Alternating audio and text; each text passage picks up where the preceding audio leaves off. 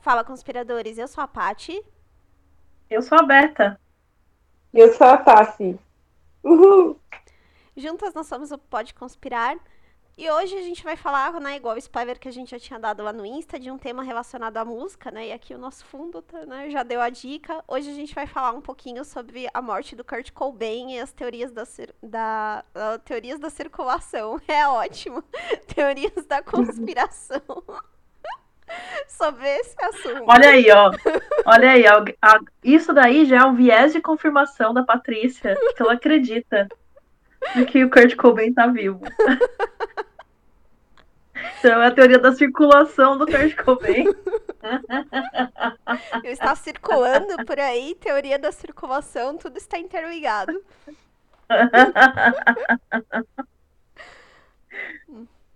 Bom, vamos começar com as indicações. Então, como todo episódio, vocês têm indicações, meninas?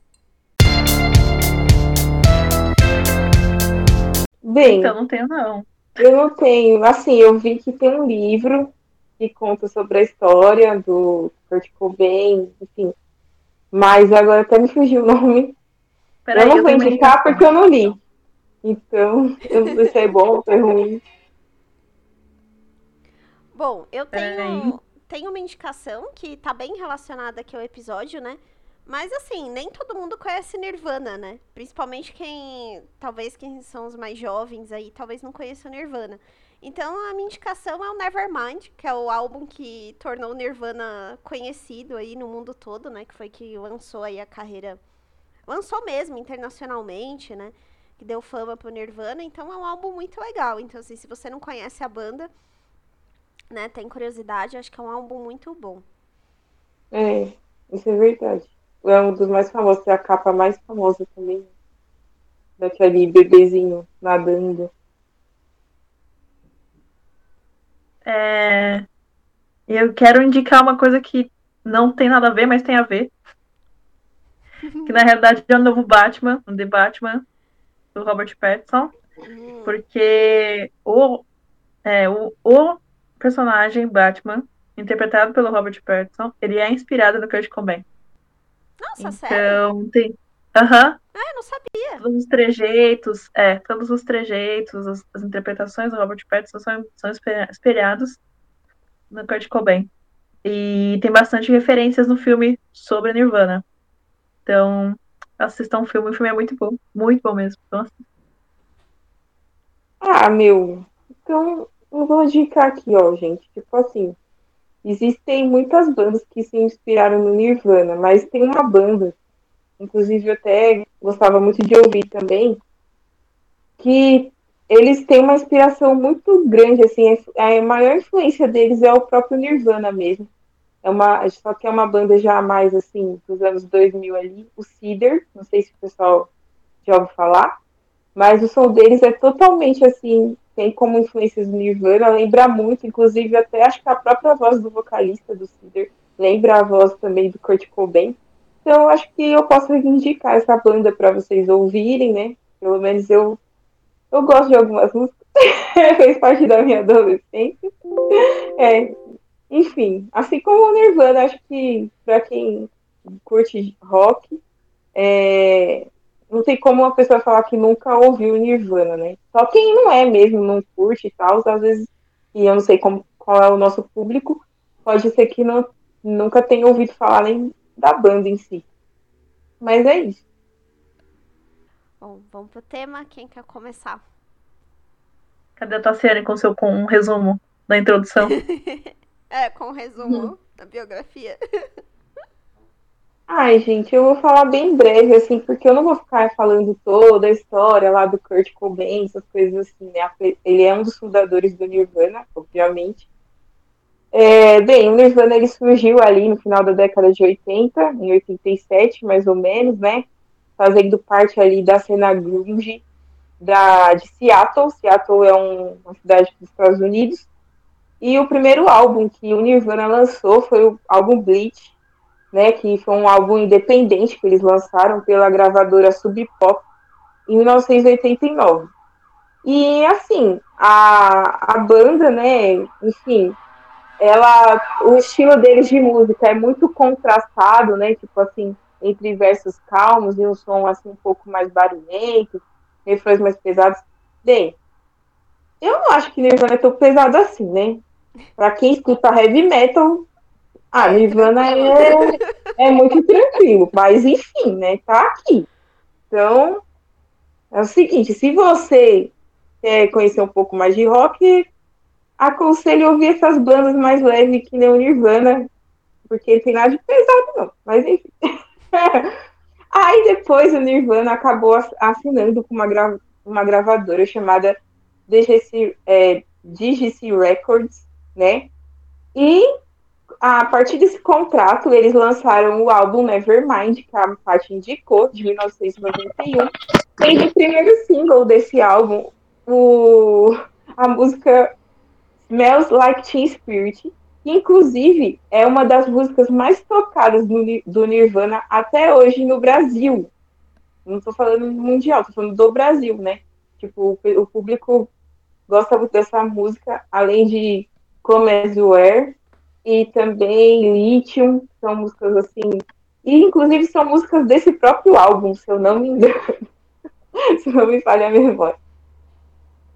E, enfim, o som da banda, né, como eu falei, é, tem aquele nome de grunge. Grunge seria um estilo assim mais alternativo, né, de, de rock. E, e assim, na época, né, o Kurt Cobain, assim como Nirvana, eles eram vistos como os porta-vozes daquela geração dos anos 90, né? Fora isso, o, o álbum Nevermind é, um, é considerado um dos melhores álbuns de todos os tempos. E, e três singles deles estão nos 500 maiores, nas 500 maiores canções de todos os tempos, é, que foi eleita pela revista Rolling Stone. Aí, o terceiro álbum da banda, né? Eles lançaram em 1993 o álbum chamado Em Útero. É, que aí eles têm um som um pouco mais, assim, cru. Vamos dizer assim, que não é muito pop, né? Como o Nevermind. O Nevermind, ele já foi um som, assim, mais aceito, vamos dizer assim. E o Útero não, não, não tinha essa coisa mainstream, né?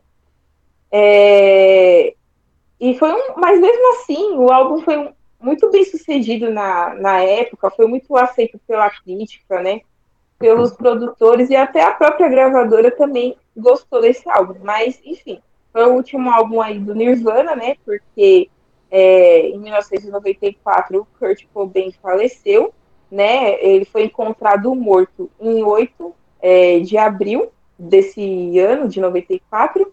Mas a verdade é que quando encontraram já havia mais ou menos três dias que ele teria falecido. Então ele, na verdade, faleceu em 5 de abril de 1994. E até então, assim, é, vários álbuns é, póstumos foram lançados após a morte do Kurt Cobain, né? Se o pessoal também não sabe, né, um, um dos integrantes é mais famosos do, do Nirvana, sem ser o Kurt, é o David Grohl, né?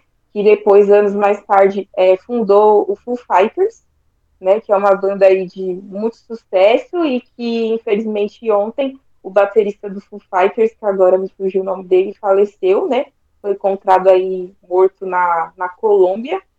E, e assim, ninguém sabe até agora a, a causa da morte, né? Faleceu aí com 50 anos e é interessante porque agora eu tô pensando assim, pô, o cara faleceu ontem e já vai fazer 28 anos que o Kurt Cobain faleceu aí nas, na, nas próximas semanas. É, não sei se é ironia do destino, coincidência, o que, que a gente poderia dizer, mas, enfim, também quis trazer para vocês, né? Porque quando vocês ouvirem esse episódio, né? Provavelmente essa notícia do, do baterista do Foo Fighters vai estar tá bem vivo aí, o pessoal falando, né? É, enfim. E o Kurt, né?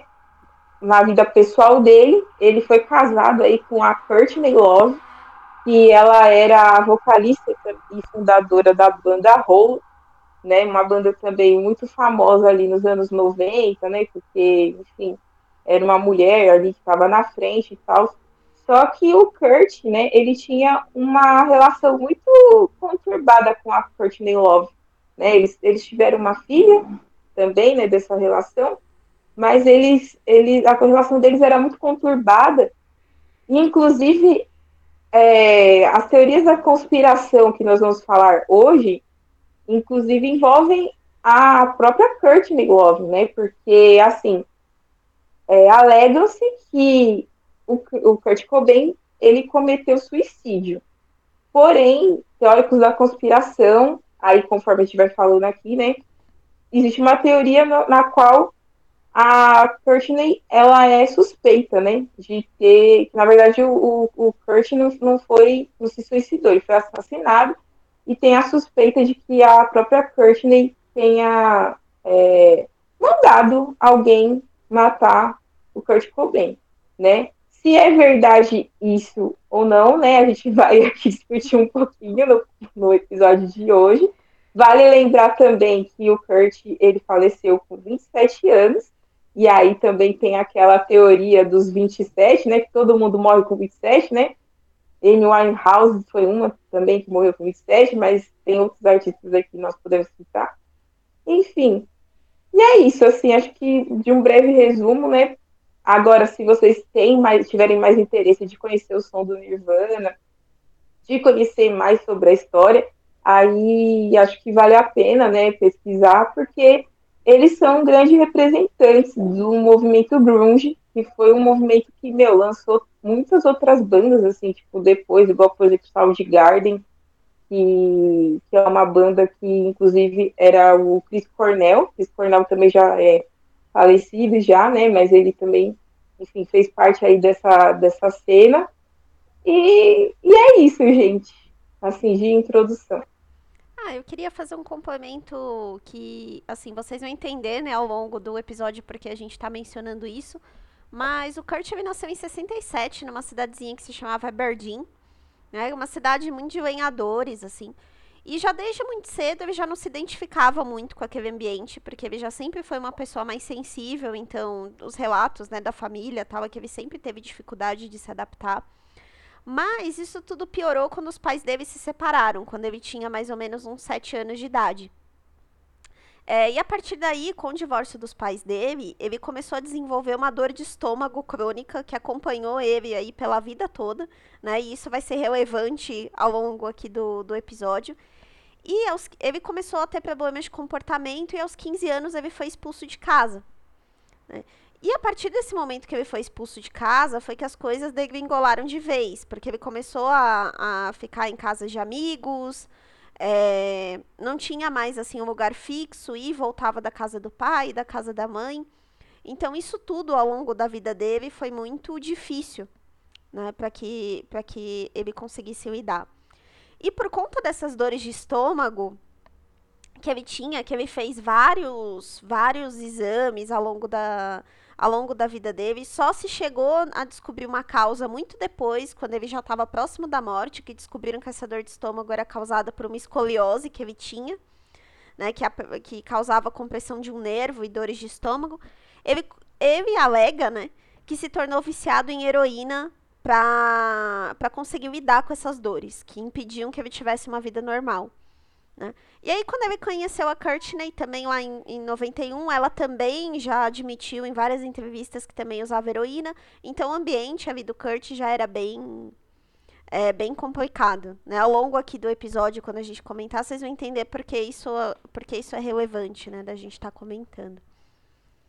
Eu achei bem curioso esse negócio dele usar a, a heroína pra tratar, entre aspas, né? Fazer só para anestesiar a dor que ele sentia no estômago. Para mim, isso foi extremamente novo. Eu não fui atrás disso ainda, mas. Cara, imagina só o tamanho da dor que você tem que sentir, né? Porque imagino que deveria doer muito. Né? Afinal de contas, é uma depressão, é uma, é uma expressão, né? Uma, uma pressão no nervo, né? Para atingir o estômago devia ser muita dor. Ele deve ter sofrido muito mesmo. Às vezes eu fico pensando assim, nossa. Porque o que geralmente acontece, né? Tá, você tem lá muitos amigos envolvidos, você tem más companhias envolvidas, você tem é, que a pessoa não se encaixava no ambiente, você tem que é, a própria namorada também já não era uma boa influência. É, você acaba associando essa, essa amenização da dor, né, com uma dor psicológica, amenizando a dor psicológica. Mas nesse caso em específico, eu achei bem curioso dele, dele, ter, ele querer sanar uma dor física, né?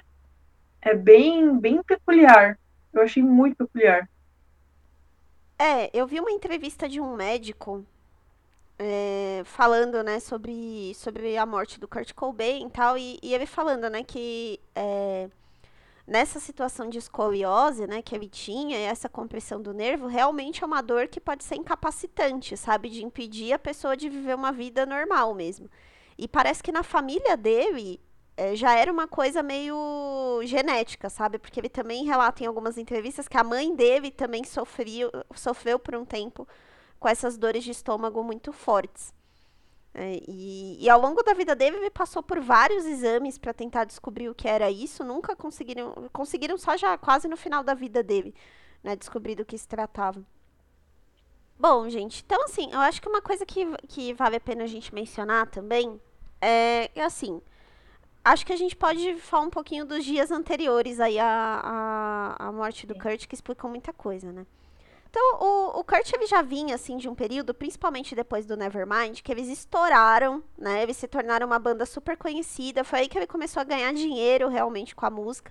E ele conheceu a Courtney mais ou menos aí na mesma época. Eles começaram a namorar em 91, um pouco antes da banda começar a estourar. Nas entrevistas, quando você lê, e uma das coisas que fomenta muito falar que a Courtney está envolvida, é que aparentemente existia meio que uma rivalidade entre os dois. Apesar de eles serem um casal, a Courtney sempre se preocupou muito que a banda que ela tinha, o Hole, não ficasse atrás do Nirvana. Né? Uma das coisas que eu achei bem interessante é que quando ela foi. É, eles estavam procurando gravadoras né, que queriam assinar com a banda dela. E várias pessoas falam que ela sempre teve um comportamento muito difícil. A própria Madonna, numa entrevista, fala que a gravadora dela ia assinar com a Courtney, mas ela desistiu porque ela abriu detalhes da negociação em uma entrevista e aí a Madonna voltou atrás, não quis mais.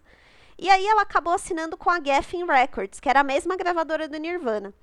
Só que as entrevistas das pessoas que conviviam com eles falam que ela fez questão de que o acordo dela fosse ma maior do que o do Kurt Cobain com o Nirvana. Que ela fez questão de saber qual era o contrato do Nirvana com a gravadora para que o dela fosse maior. É, então, algumas pessoas falam que era um relacionamento meio disfuncional, porque apesar deles serem um casal, e aí você pensar que né, não deveria existir esse tipo de competição entre eles, mas parece que a Courtney ela sempre foi muito preocupada em não ficar ofuscada pelo, pelo Kurt Cobain e ter tanto ou mais sucesso quanto ele. Tanto que quando eles se casaram, isso também vai ser bem relevante ao longo do episódio, ela insistiu em um acordo pré-nupcial, porque ela não queria que em um eventual divórcio o Kurt saísse com o dinheiro dela. Né? Então foi aí uma insistência dela, né, para fazer esse acordo. Ela tinha muita preocupação com isso, com fama, tal. E o Kurt, apesar dele também, lógico, querer ganhar dinheiro, quem não quer ganhar dinheiro, mas parece que ele não era muito ligado nessa coisa do rockstar, sabe? Isso incomodava ele. Tanto que em algumas entrevistas falam que uma das músicas famosas do Nirvana, que se chama Polly, ele fez é, em homenagem a uma menina que foi vítima de sequestro né? E ela conseguiu escapar, ele fez em homenagem a ela. Mas dois adolescentes que eram fãs da banda é, violentaram uma menina e sequestraram ela enquanto eles usavam essa música, Polly, né? Eles ficaram cantando essa música pra menina. E diz que quando ele ficou sabendo disso, ele ficou super perturbado, né? De ver o quanto a coisa estava tomando uma proporção estranha, né? Diferente do que ele tinha imaginado. Então achei bem interessante esses relatos dessa rivalidade entre eles, né? Não, eu acho, sempre achei. Não sei se você tá ouvindo, ouvindo a gente, já ouviu as músicas da Courtney Love? Eu, particularmente, não gosto. eu, eu, particularmente, não gosto. E, e, realmente, ele sendo um casal, é muito bizarro ter essa, essa diferença. Essa. Não é diferença, né? Mas essa rivalidade que eles tinham já era de suspeitar de alguma coisa, né? Porque, cá convenhamos, você quer fazer um acordo nupcial, mas você quer ganhar em cima, porque você quer que a sua banda seja maior que a do seu esposo, né? É muito, é muito estranho. Só tem coisa bizarra nessa história. Não tem. Só. A história de vida deles é muito conturbada, né? Não é muito, muito, muito, muito, muito. Até eu não sei exatamente a ordem cronológica, né? Mas dentre eles casarem, ele ir para várias reabilitações, né? De ter intervenção, não, porque primeiro teve uma intervenção, né? Então eles casaram, se eu não me engano. É, tendo isso, eles viram que o, que o Kurt estava muito, muito, muito envolvido com drogas. Então resolveram é, início de envolvido com drogas, o que acontece é que ele não queria mais cumprir a agenda de show e ele queria só ficar usando droga junto com a, com a esposa dele, mas a própria esposa dele já chegava falando não, mas você tá usando muito, é tá demais, tudo mais. E aí juntaram a banda, a esposa, alguns familiares, cerca de 10 pessoas, para poder fazer essa intervenção. Então, conversaram com ele, ele ficou extremamente revoltado, ele falou, não, eu vou viver minha vida, vocês não têm nada a ver com isso, o dinheiro é meu, tudo mais. Mas, ah, depois de um tempo, ele acabou aceitando ir para uma reabilitação, e nessa reabilitação era, uma, era num outro estado, se eu não me engano. Nessa habilitação, chegando nessa reabilitação, tinha um muro de mais de seis metros, e ele entrando com a esposa, a esposa foi levá-lo. Nossa, seria muito bizarro se, se por acaso eu pulasse esse muro e voltasse para casa, né? Porque esse muro é muito alto. Aí ela, não, claro que você não vai fazer isso, né? Você vai ficar aqui para se curar e tudo mais. Mas, no final das contas, ele acabou fazendo isso no meio da noite. Como era um serviço de alto padrão, não tinha muita segurança naquela época, porque era muito isolado. Ele acabou pulando, saindo correndo, pegando um, um táxi, indo para o aeroporto e voando de volta para casa. Então foi é, realmente a impressão que eu tenho com toda essa história, né, é que ele se via muito é, como uma criança no meio dessa toda essa fama sabe? Que ele tinha esse comportamento de criança, que ele queria fugir, ele só queria sentir a música, porque era essa a função dele, ele era apaixonado por música. Tanto que na infância dele, é... nessa infância não, né? Mas na adolescência, ele só deu intervalo na droga, foi justamente para estudar música, porque ele realmente gostava do que ele fazia. E ele só voltou a usar quando realmente ele estourou e viu que é, era bem complicado lidar com fama. E, cara, imagina. Às vezes eu fico imaginando assim, a proporção que seria hoje. É. Porque se uma pessoa tão sensível, ela se, se coloca numa situação de, de exposição desse nível, principalmente hoje com internet, e que tudo é muito rápido, a pressão sentida é extrema extrema. E às vezes a gente não tem noção do que essas pessoas passam.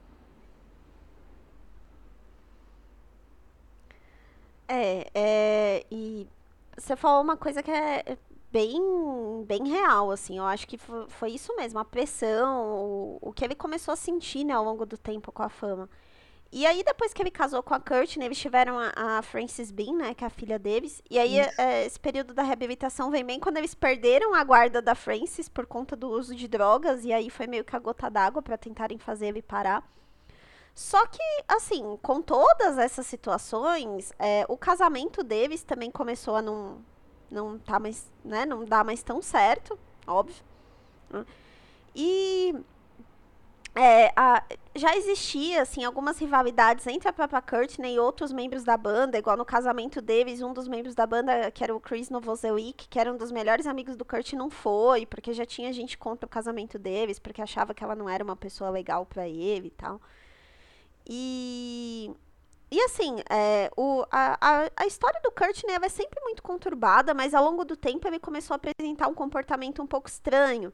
Por exemplo, por volta de 93, ele começou a ter uma coisa com armas, que ele não tinha antes. Ele começou a querer comprar armas e manter armas na casa dele. Então tem registros até de algumas brigas que ele teve com a Courtney sobre isso, dela ter chamado a polícia na casa para tirar as armas de lá. É... Tem uma, uma passagem dentro dessas brigas entre eles que eu achei bem interessante também, é de um é, foi um podcast sobre, sobre a, a, morte do Kurt Cobain, que eles contaram isso. Que ela chamou o 911, né, que é o serviço de emergência lá dos Estados Unidos, falando que ele estava tentando suicídio, que ele tinha se trancado no quarto com uma arma. E ela estava desesperada, ele não abria a porta e tudo mais. Quando a polícia chegou lá, começou a conversar com ela, foi lá falar com ele, ele abriu a porta, recebeu os policiais, e aí ela admitiu que ela tinha mentido que ele, que ele simplesmente tinha fechado a porta, que não estava abrindo a porta para ela, e que ela imaginou que ele tivesse com a arma lá dentro e por isso ela chamou a polícia. Mas ele negou que ele tivesse tentando, tentando se matar, né? E ela admitiu que ela tinha mentido. Então, assim, quem é teórico da conspiração, que entende que ela está envolvida, fala que ela já estava tentando plantar essa história desde lá atrás, que ele já era um cara com tendências suicidas tal. E ele uhum. começou com essa fixação de comprar armas. E ele teve as armas dele tomadas pelo governo várias vezes, por conta desse histórico deles com dele com drogas tal. E aí a última arma que ele comprou, que foi em 93, quem comprou para ele, na verdade, foi o Chris Novoselic, que era o companheiro de banda dele, que comprou a, a escopeta que ele usou né, para se suicidar. E aí o Chris até fala nas entrevistas, né, que se ele soubesse que era esse o objetivo do Kurt, ele nunca teria comprado.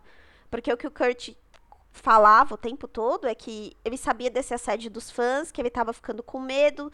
Ele era um cara frágil, se você olhar para ele, ele nunca foi uma pessoa de um, de um aspecto físico muito forte.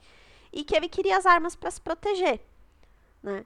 E mas aí foi o que acabou não acontecendo mais tarde, né? Mas achei interessante essa história, assim, dela admitir que ela mentiu. É estranho, né? Nossa, muito estranho. Acho que ela Imagina. ficava tentando acusar ele direto de que ele estava tentando cometer suicídio, né? Porque, é. por exemplo, é, um mês antes, né, dele falecer, o Nirvana foi fazer um show na, lá em Roma, né, na Itália, né, tava em, é, em turnê, e aí é, ele teve uma overdose lá de heroína. Nesse, um, um, mês antes da morte dele. E depois que ele faleceu, ela chegou a alegar que ele já. É, nesse episódio, ele estava tentando se matar. Só que, assim, o próprio Kurt, ainda quando estava vivo, aconteceu o episódio, esse episódio tudo, ele, ele, ele, ele negou esse tipo de boato, porque saiu um boato, assim, né, falando, né, que estava tentando suicídio, e ele negou. Só que ele morreu, e aí ela ficou ainda alimentando que, tipo, isso era verdade, entendeu? E, só que, assim, os conhecidos dele negavam sempre que ele era uma pessoa suicida, ou que apresentava traços suicidas, né? Mas ela não, ela sempre quis reforçar isso, entendeu? Tipo, é estranho mesmo a relação deles. Eu até acho assim que. Ai, gente, sei lá. Por que, que ela tem uma banda dela e ele tem a banda dele? Se eles eram um casal, eles podiam ter uma banda juntos? Ah, Como não, mas aí. Né? Não, mas Ué, aí você tá falando que o Nirvana não ia existir. Não, podia existir com uma vocalista feminina, ué. Oxe, não, mas aí tá aí pra isso, gente. Tudo bem que eu já Joelma separou, separou do, do Chimbinha, né? Você vê. Mas, tipo assim. E a minha gente, teoria é que tudo começou a desandar quando isso aconteceu. O mundo começou a desandar quando. quando... É, mas eu dizer que. Mas o desequilíbrio da, Cur da Courtney Love foi bem antes de Chimbinha pensar em existir com a, com a Joelma. Então, ó, isso aí, na verdade, acho que a sua teoria já tem uma falha. Mas, não, mas o mundo, o mundo começou é. a desabar quando o Chimbinha oh, fazia essas coisas com a Joelma. o mundo começou a desabar quando a Vanessa Camargo lançou aquela música. O mundo caiu no instante que será? eu me vi sem você. Ou será que foi, foi quando foi começou. Aí, foi aí. Quando foi, aí. quando foi o, o CPM 22? Um minuto para o fim do mundo. É, isso é verdade. Muito bem, pode ser. Enfim, gente, como que vocês acham que o mundo começou a desandar? Digam também nos comentários desse vídeo do Nirvana. Não tem nada a ver com Nirvana, mas, enfim, tem a ver com música. Então, vocês deem suas conclusões.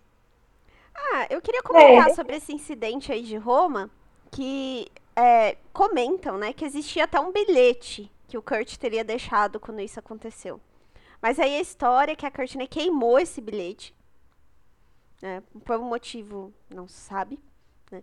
Mas o que isso conta é que ele tinha deixado um bilhete, então por isso que ela acreditava que era uma tentativa de suicídio, né? Esse incidente aí de Roma.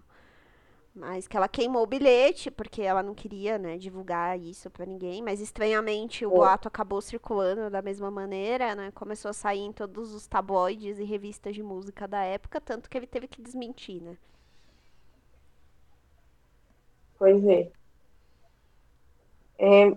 São muitas, muitas coisas estranhas aí no meio dessa, dessa história. Depois desse é. acidente de Roma aí, né, ele voltou a ter um uso muito pesado de droga, de novo. Isso, né? Começou isso. a degringolar tudo de novo.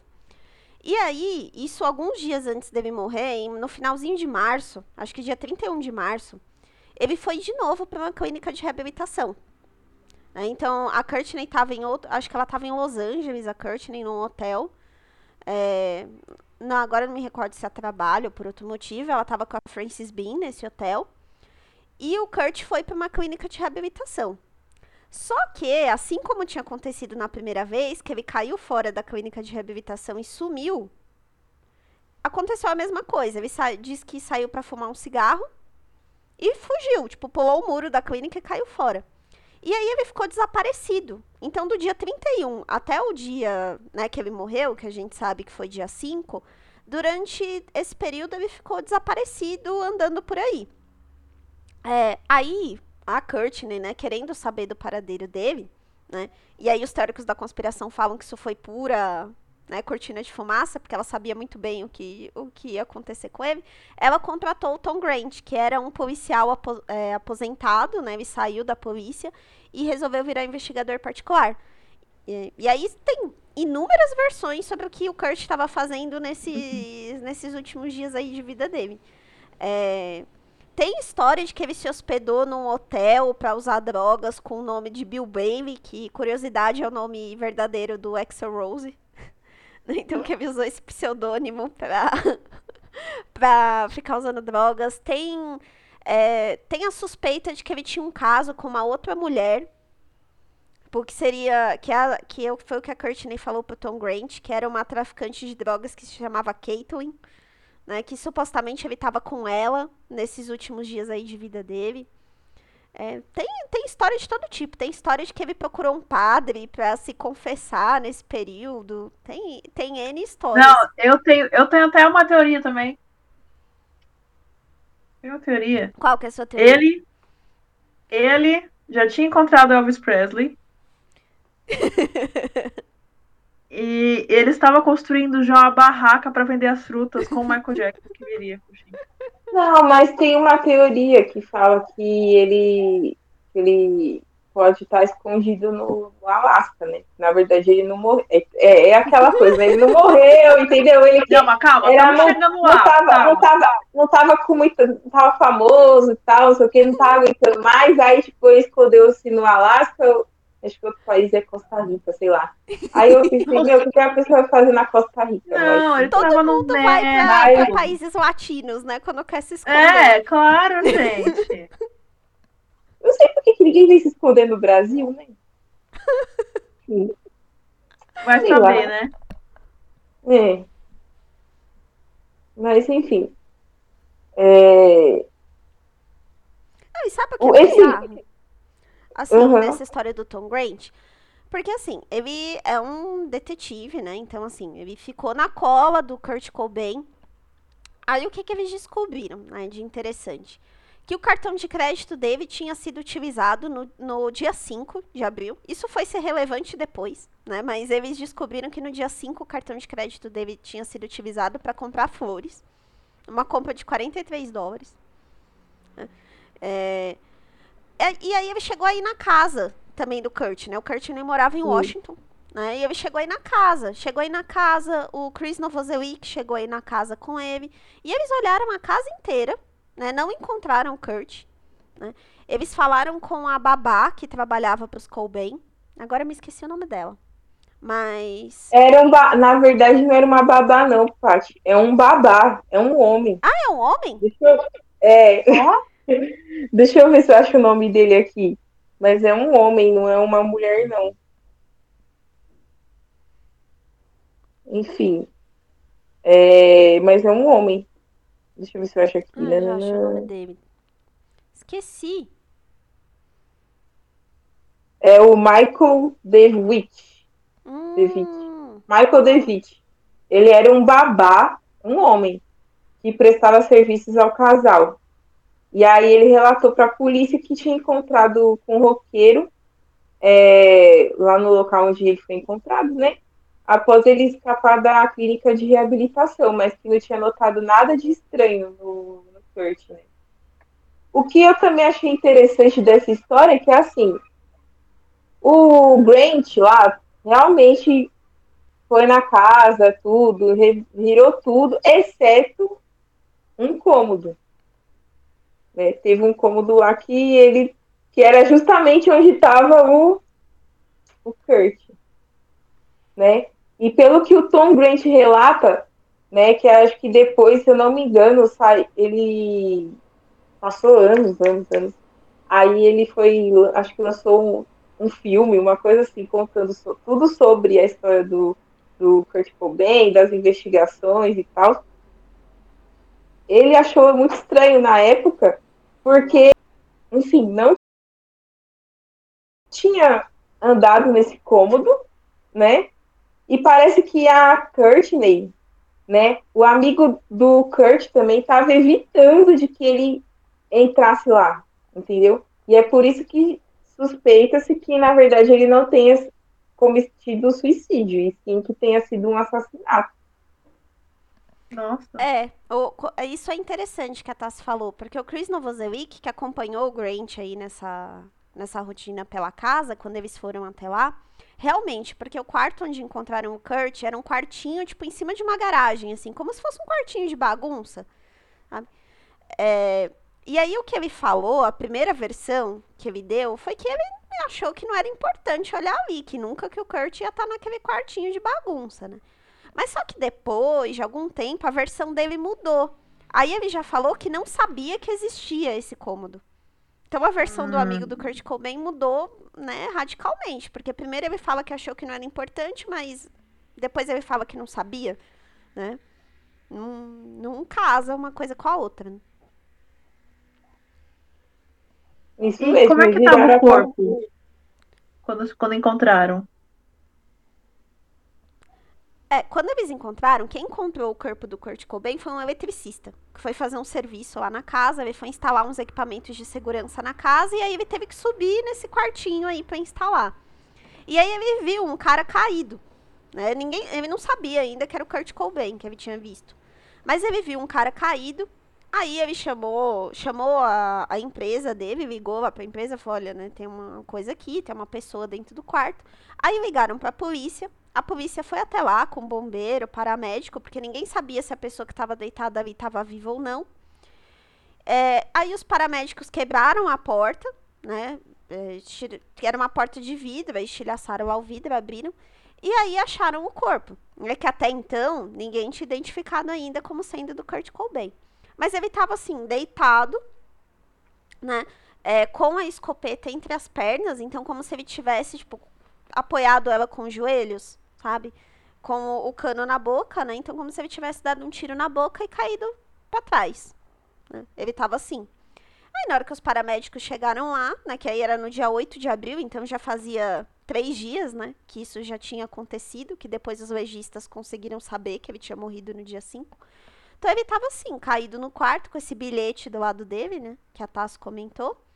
Do lado Sim. também uma caixinha de heroína e uma caixa de munição.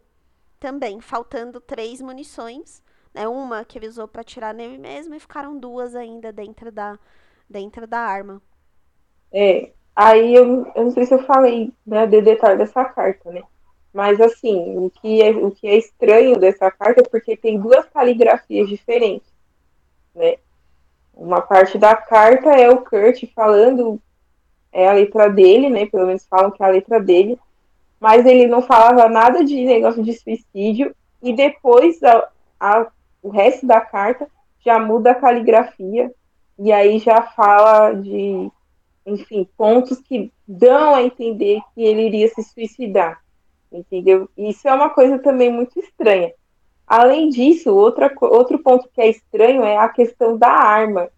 Por quê? Porque, assim, a gente sabe que existem tudo que você toca, você deixa a sua impressão digital. E essa arma não tinha nenhuma impressão digital, né? Só que isso aí só foi checado um mês depois do assassinato do, do assassinato. Eu tô falando que ele foi assassinado. eu acredito. Eu acredito Todo mundo aqui já tá enviesado já. Então, depois do, do suicídio, né, dele. Não, mas sinceramente, eu, por a verdade, depois que eu comecei a ler assim, eu, eu também fico com o meu pé atrás se realmente aconteceu isso de suicídio mesmo, né? Mas, enfim. Aí também que a, falam que também foi observado que a posição do gatilho da arma estava aparentemente abaixo do alcance do Kurt, né, quando encontraram. E outra coisa também que é interessante é que fala assim, que a, eu não sei como que é uma arma. Sinceramente, enfim. Eu só sei que é uma arma pelo desenho, pelo que a gente vê em imagens, mas eu não entendo partes de uma arma.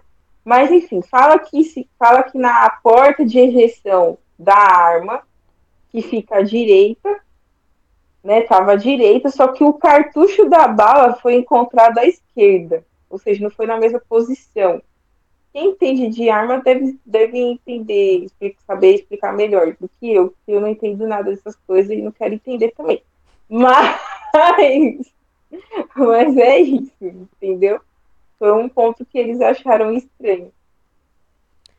É, é e aí, né, uh, o que a Tassi mencionou da carta é bem interessante. A gente vai postar, né, o, a imagem da carta, porque ela circulou e tem aí na internet para quem quiser ler na íntegra. Mas é bem diferente mesmo, as duas caligrafias, do começo da carta e do final. E o teor também. Porque no, no, na carta inteira ele fala da indústria musical, ele fala que ele tá cansado, que ele fala das dores de estômago dele, que atormentaram ele a vida inteira, que ele não tá. Mas dá a entender o tempo todo que é uma insatisfação com a carreira musical dele. Como se ele estivesse querendo dizer que ele tá parando. E aí, só no final, quando vem essa. E, e em tempo nenhum ele menciona Courtney nem a filha dele. Em momento nenhum nessa carta. Aí nas últimas linhas, assim, nas últimas quatro linhas, vem uma caligrafia diferente. E aí ele fala da Frances, fala da Courtney, né, fala que as ama para elas continuarem a vida e que a vida delas vai ser melhor sem ele. Aí o que os teóricos da conspiração dizem, né, é que não foi ele que escreveu essa última parte da carta.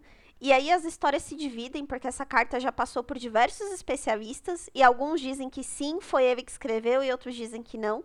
E aqui vale lembrar que perícia grafotécnica não é uma ciência super exata, assim.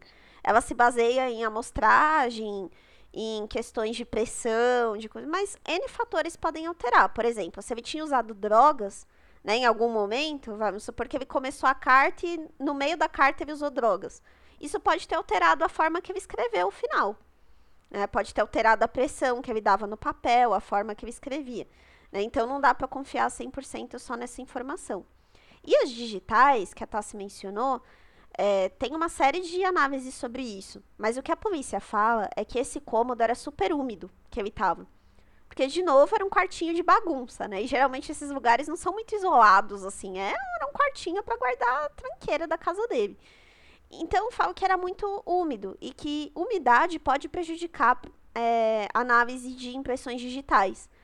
Então, pode ser que até existisse alguma coisa ali, mas pelas condições do local ficou prejudicado para ver depois.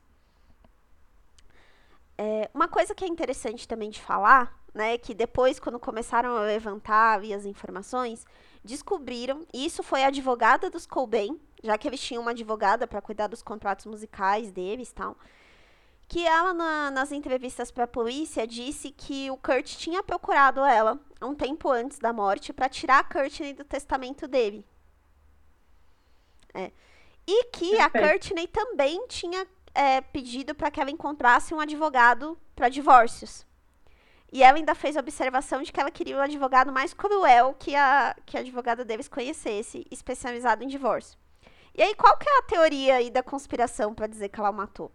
No acordo pré-nupcial que eles fizeram, se ela se divorciasse do Kurt, ela não ia levar praticamente nada dos bens. Mas se ele morresse, ela ficaria com, com os bens normal, como se fosse herdeira dele. E essa versão do Kurt sem a, sem a Courtney no testamento nunca foi assinada. Né? Ele morreu antes de ter assinado essa versão. Já estava redigida, tudo, mas ele morreu antes. Então, ela acabou herdando tudo. Então, o que os históricos da conspiração falam é que ele valia para ela muito mais morto do que vivo. É é algo que pode ter motivado um possível assassinato dele. É, uma coisa que eu ia falar também é o seguinte. É, eu não sei, na na pesquisa de vocês, vocês acharam que o amigo que foi revistar lá a casa com o Grant foi é o, o da banda lá, esqueci o nome agora, novo. O Novozelik? É. Porque eu achei que uma pessoa que é suspeita é o Dylan Carl, Carlson. Que era amigo do, do Kurt também, que acho que ele chegou aí revistar a casa também do Kurt com o Grant né? Tem. Suspeitaram do babá também. Porque ele nunca quis falar com Tom Grant.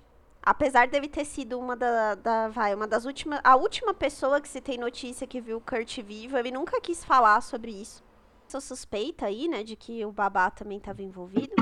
E tem um ponto também muito relevante no sangue dele, né? Não sei se vocês encontraram isso na pesquisa de vocês, mas ele tava com uma quantidade absurda de heroína, né? 1,52 lá, miligramas, que diz que é uma quantidade para matar uma pessoa, né? Então... Isso, e que eles até alegam que pode ter sido mesmo um assassinato, porque com essa quantidade tão grande de heroína, ele não teria tipo, um equilíbrio para poder pegar uma arma e atirar contra ele, né? Então isso também é mais um ponto que alimenta a teoria de que ele tenha sido assassinado, e não se suicidado. Sim. E aí quem combate, né, esse ponto que a Tassi comentou, fala que assim, a heroína, ela fica alguns dias no seu organismo quando você usa.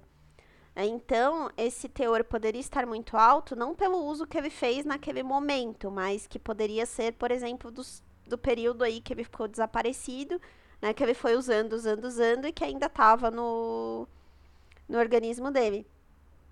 Eu vi uma teoria de um médico também que eu achei interessante, que ele fala sobre essa quantidade de droga, que é uma hipótese que também pode fazer sentido. Que assim, como ele deu um tiro né, na própria cabeça com a arma, isso faz com que se perca muito sangue. Então, muito provável que na autópsia dele, o médico só tenha conseguido tirar sangue do coração. E se ele tinha acabado de usar essas drogas quando isso aconteceu, né, que ele tinha acabado de se matar, pode ser que essa concentração ficou ali porque não teve tempo para que a droga começasse a circular pelo corpo da forma da forma que deveria acontecer se ele tivesse continuado vivo. Né? Então pode ter sido só uma concentração e não necessariamente que ele tinha usado essa quantidade de droga, né, antes de morrer. Uhum. Um ponto interessante também é a história do cartão, que ninguém nunca conseguiu saber como que esse cartão dele foi utilizado e nem por quem foi utilizado. É, e lembrando, né, que foi utilizado no dia 5, mesmo dia que ele morreu. Então pode ter sido ele um pouco antes, pode ter sido uma outra pessoa com o cartão dele. Né? Pode ter sido N coisas. E interessante também comentar que o recibo da arma estava no bolso dele. Apesar dele ter comprado essa arma há muito tempo, né? Comprou a arma em 93, né? Mas o recibo da arma, né, em nome lá do Chris Novoselic, estava no bolso dele, o que também não é muito comum, né? E aí o que os teóricos da conspiração falam é que pode ter sido alguém tentando incriminar o Chris, né? Pelo, pelo assassinato, deixou o recibo no, no casaco do Kurt, para deixar bem claro que a arma estava em nome dele, né? É, bem complexo todo esse cenário aí da morte do Kurt Cobain, né? Aí, Mas, gente, ah. eu tenho uma pergunta. Sobre ainda sobre, a, sobre o corpo. Como é que não tinha poço de sangue? Tinha. Tava atrás da cabeça, aqui tinha uma, tinha uma um, um coisa de sangue. Então, mas não era uma poça, né? Eu não lembro se eu vi esse detalhe, se era ou não era. Eu também não vi. Não pelo que eu vi é que, é que não era uma poça. Ah, se não era, é estranho. Fica aí. Joguei pro universo. Fica aí. não tem uma poça. Se não era, é bem estranho. Então. É, é estranho mesmo. Bem, gente, é, um ponto que eu ia comentar com vocês, né, para quem já deve ter assistido, quem conhece Nirvana, obviamente, né, mas quem não conhece também, existe um DVD deles da MTV, né, que eles gravaram quando eles estavam ali no auge, que é o MTV Unplugged, né? E tem um fato muito interessante nesse DVD, porque, assim, o cenário do DVD remete muito a uma questão de um funeral, né? Inclusive, diz que foi até um pedido do próprio Kurt para que o cenário fosse dessa forma, né? E isso também levanta aí suspeitas aí nas teorias da conspiração de que isso poderia mesmo ser algum tipo de sinal, né? E ele cometeria mais tarde o suicídio, né? Enfim, fica aí a se pensar também, né? Porque realmente, né, uma das coisas que as pessoas comentam, né, enfim, em casos de suicídio, é que sempre a pessoa que, que comete esse crime, né, é, ela dá indícios, né, um pouco antes, né. E, e aí todos nós temos que ficar assim alertas e atentos, né, às pessoas que nós convivemos no nosso redor, né? Que às vezes a pessoa pode demonstrar que está feliz e não está, né? Às vezes a pessoa pode estar com alguns pensamentos não muito bons, né? E há um crime de atentado à vida, né? O suicídio. Então, é, é uma coisa bem, bem triste. Acho que esse episódio também vale de alerta, né? Para você que está ouvindo aí. Ficar bem atento às pessoas à sua volta, né? Ser mais empático, né? Ter mais empatia às pessoas, entender, enfim, é, cada um, né? Porque cada um tem sua luta aí do dia a dia. E às vezes a gente acha que conhece as pessoas e não conhecemos ainda, né? Totalmente. Né? Na verdade, nunca vamos conhecer, né? Totalmente. 100% das pessoas. Mas fica aí de alerta. É, e acho que vale o alerta também, ou se alguém, né, que estiver ouvindo o episódio tá pensando nisso. Existem lugares aí que você pode procurar ajuda, né? É... Sei que nem todo mundo pode pagar por, por apoio psicológico, porque infelizmente realmente não é uma coisa barata, né, para renda média do Brasil. Mas é, existem também os, os CAPs, né, que são centros de, de apoio psicossocial que oferecem esse atendimento pelo SUS. Tem psicólogos também que fazem atendimento por preço social, se vocês procurarem. E hoje em dia tem algumas plataformas também que oferecem esse atendimento online com um preço mais, mais legal, assim, que dá para pagar em cartão de crédito tal. O mais importante é não deixar de procurar ajuda. Né? Acho que não, não ter vergonha de falar sobre isso. Né? Eu acho Sim. que é o principal, assim, não, não se sentir envergonhado é algo que pode acontecer com qualquer pessoa. Qualquer pessoa em algum momento da vida pode pensar nisso. Né? E o mais importante é procurar ajuda. Né? E, e o que a Tassi falou é super importante, acho que observar os sinais, né? Quem está perto, observar os sinais, mudanças de comportamento muito bruscas, igual no caso do Kurt. Todo mundo que convivia com ele até as pessoas que estavam na clínica de habilitação falam que ele era um cara brincalhão, que ele era um cara que aparentemente era despreocupado, mas não dá para saber, né? Só isso não é indício para falar que a pessoa não estava passando por algo, né?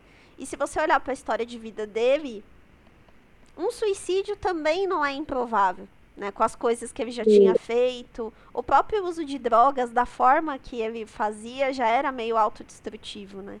Lá atrás. Já é uma tendência meio de querer destruir você mesmo. Né? Então, é, é, é, é uma história que nunca ficou muito bem resolvida. Até achei uma matéria de, do ano passado que o, que o FBI divulgou alguns arquivos relacionados à morte do Kurt Cobain. E tem uma série de cartas de fãs pedindo reabertura do caso. É, tem algumas perguntas e respostas do FBI. Então, a versão oficial da polícia é que realmente foi um suicídio, né? Mas tem todas essas contradições aí que a gente comentou, e, e as duas versões têm pontos que fazem sentido, né? Tanto a versão de que ele se suicidou, como a versão de que ele foi assassinado. A gente nunca vai saber a verdade, eu acho que o ponto é esse, né? Uma história que a gente nunca vai saber. Aí o que realmente aconteceu, o que fez ele entrar pro clube dos 27, né? Igual a Tassi comentou lá no começo. Amy Winehouse, Jimi Hendrix, Janis Joplin, todos com 27 anos. É, que também falam que é porque eles podem ter feito algum pacto, né? Ah, é, tem essa história, né? assim. Tem isso também, que é com 27 anos, porque eles podem ter feito algum tipo de pacto. É, aquela coisa de, é, é, tro, é, de oferta, né? Oferta uhum. e Vender a alma, né? demanda. né? Isso, isso mesmo. Então, é, gente, aí também já, enfim, fica aí, né? A deixa tem pra gente pensar. Eu, particularmente, vendo toda essa história, eu acho, eu acho que ele pode ter sido assassinado, né? Mas realmente a gente nunca vai saber. É, mas agora a gente precisa discutir, né? As teorias. Vamos discutir. Bom, primeiro a, a que a gente já tá falando aqui faz muito tempo, né? Que é a Kurt que a Courtney Love é uma suspeita de ter cometido esse homicídio como mandante do crime, né? Ela contratou um ex-lutador de luta livre, se não me engano, não foi? Não sei se vocês chegaram a ver. Tem um, tem um vídeo na internet de uma é, de uma TV local que foi entrevistar esse cara e esse cara alegou que ele era um, um ex-lutador de, de MMA, MMA ou luta livre, eu não lembro, acho que é luta livre. Um ex-lutador de luta livre que teoricamente teria sido contratado pela Courtney Love para matar o Kurt Cobain. Então ela foi até lá e ofereceu dinheiro para ele para matar. E ele afirmou isso durante a entrevista. Tem essa entrevista disponível, então a gente vai colocar aqui embaixo para vocês. Só que ele falou que ele não aceitou esse dinheiro, não aceitou que ele não faria isso e que ele indicaria pessoas que eram capaz, capazes de fazer tal ato. E curiosamente, tempos depois ele foi morto atropelado. Hum. Hum. Coincidência. Estranho. Estranho. É o mínimo, é o mínimo que se pode falar que é estranho. É. É, né? Eu, eu, assim, eu acho que ter motivos para ele ter sido assassinado, com certeza. Toda vez que você tem muita grana envolvida, você tem motivos para ter um assassinato. Sabe? Mas eu também acho muito plausível que ele tenha cometido suicídio. Pelo histórico que ele tem, e assim, o próprio uso de drogas, que da forma que ele fazia, é uma, para mim, é uma forma de suicídio. Sabe, apesar de não ser algo imediato, é uma forma da pessoa tentar se desligar da, da realidade dela e aos poucos. Mas uma coisa que eu acho muito interessante é que o próprio Tom Grant, o cara que a Courtney contratou, acredita que o Kurt foi assassinado. Sim. Então, Ele é um dos caras que acredita que, que ele foi assassinado. Assim, ele fala que o comportamento dela era muito estranho para uma pessoa que o marido estava desaparecido. É que, que assim, é, não, não parecia, sabe? Ele fala que o jeito dela falar era, era estranho, que ele achou muito estranho não terem mostrado esse cômodo da casa para ele. Né? E aí depois vira essa versão, ah, eu não sabia que o cômodo existia. Primeiro não achou importante, depois não sabia que existia. É... Ele Eu fala tenho uma pergunta. Ela não passou pelo teste do polígrafo? Que eu saiba, não, não encontrei em lugar nenhum falando do. Agora esse cara da versão que ela procurou ele pra matar passou por um polígrafo, né? Hum. Ele passou por um polígrafo e deu como verdadeiro, né? O que ele tava Ó. falando. Só que aí, de Uhum. novo, né, gente? Polígrafo não é uma das coisas mais confiáveis do mundo, né? Ele demonstra mais o seu sentimento em relação àquilo que você tá falando, né? Do que a. Se ele acreditasse muito, ou se fosse uma pessoa que, que conseguisse se controlar muito bem, dá pra você enganar um polígrafo. Mas ele passou. Ai, mano. Pois é. Eu só sei que ela herdou tudo, inclusive os direitos do Nirvana.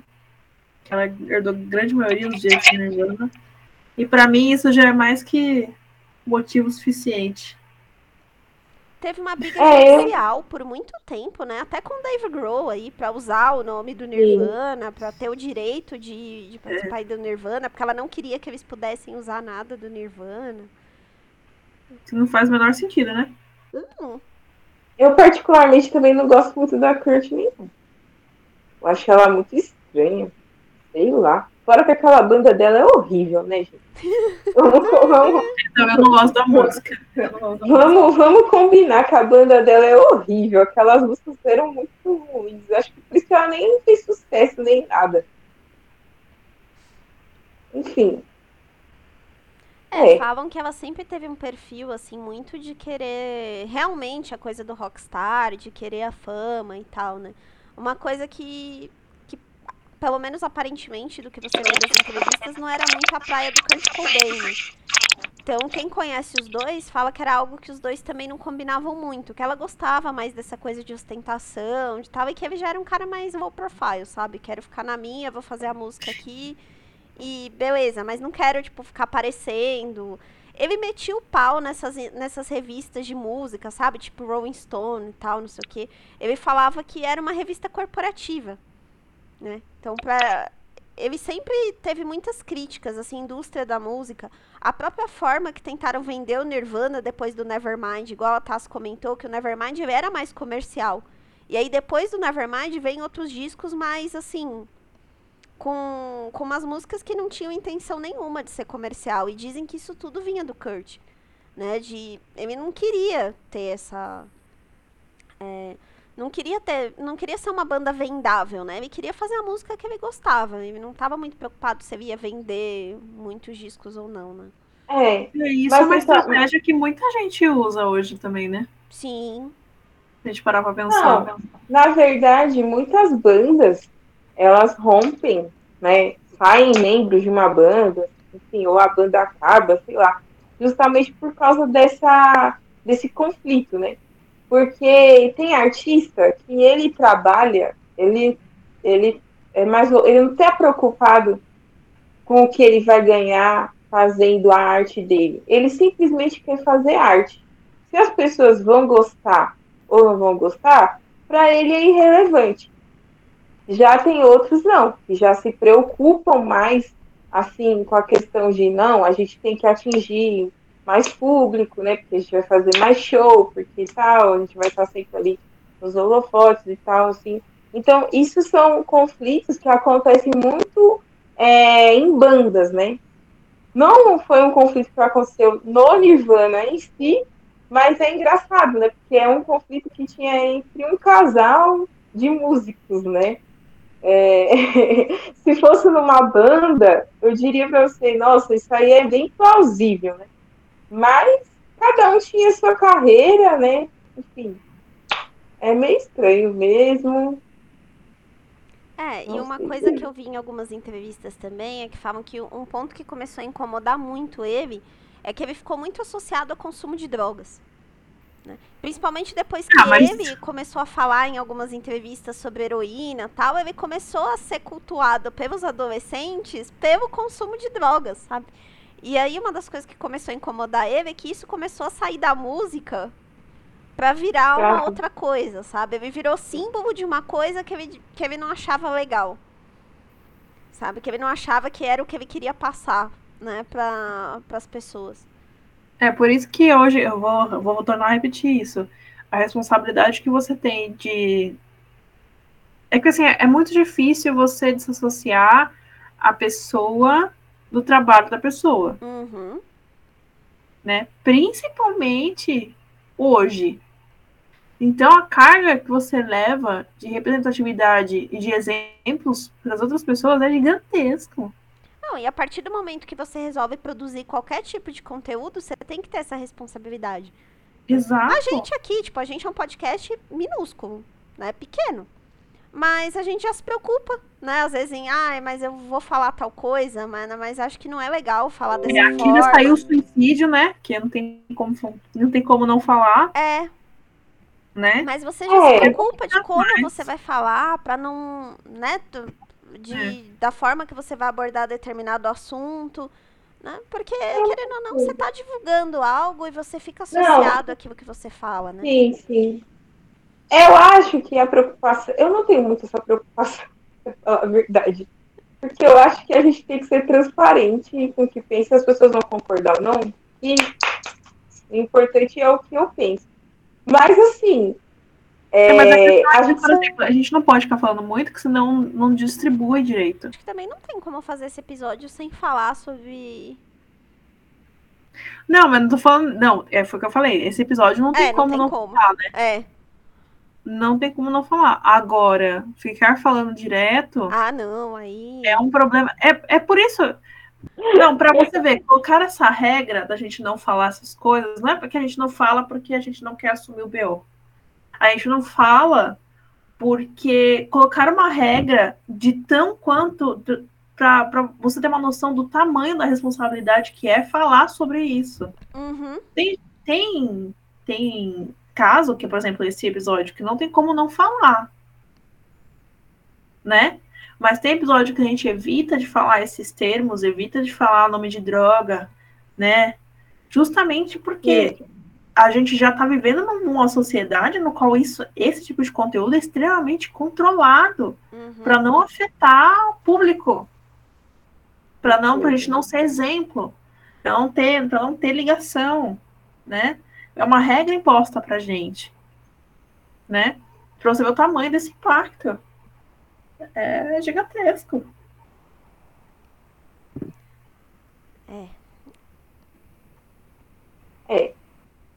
São questões e questões, né? Eu acho que não vale a pena entrar aqui no Pode Conspirar, né? Porque eu sou muito assim, tipo, tem coisas que eu acho que não é legal de falar e as pessoas falam, e tem coisas que é, você é proibido de falar, sendo que, tipo, não tem nada a ver.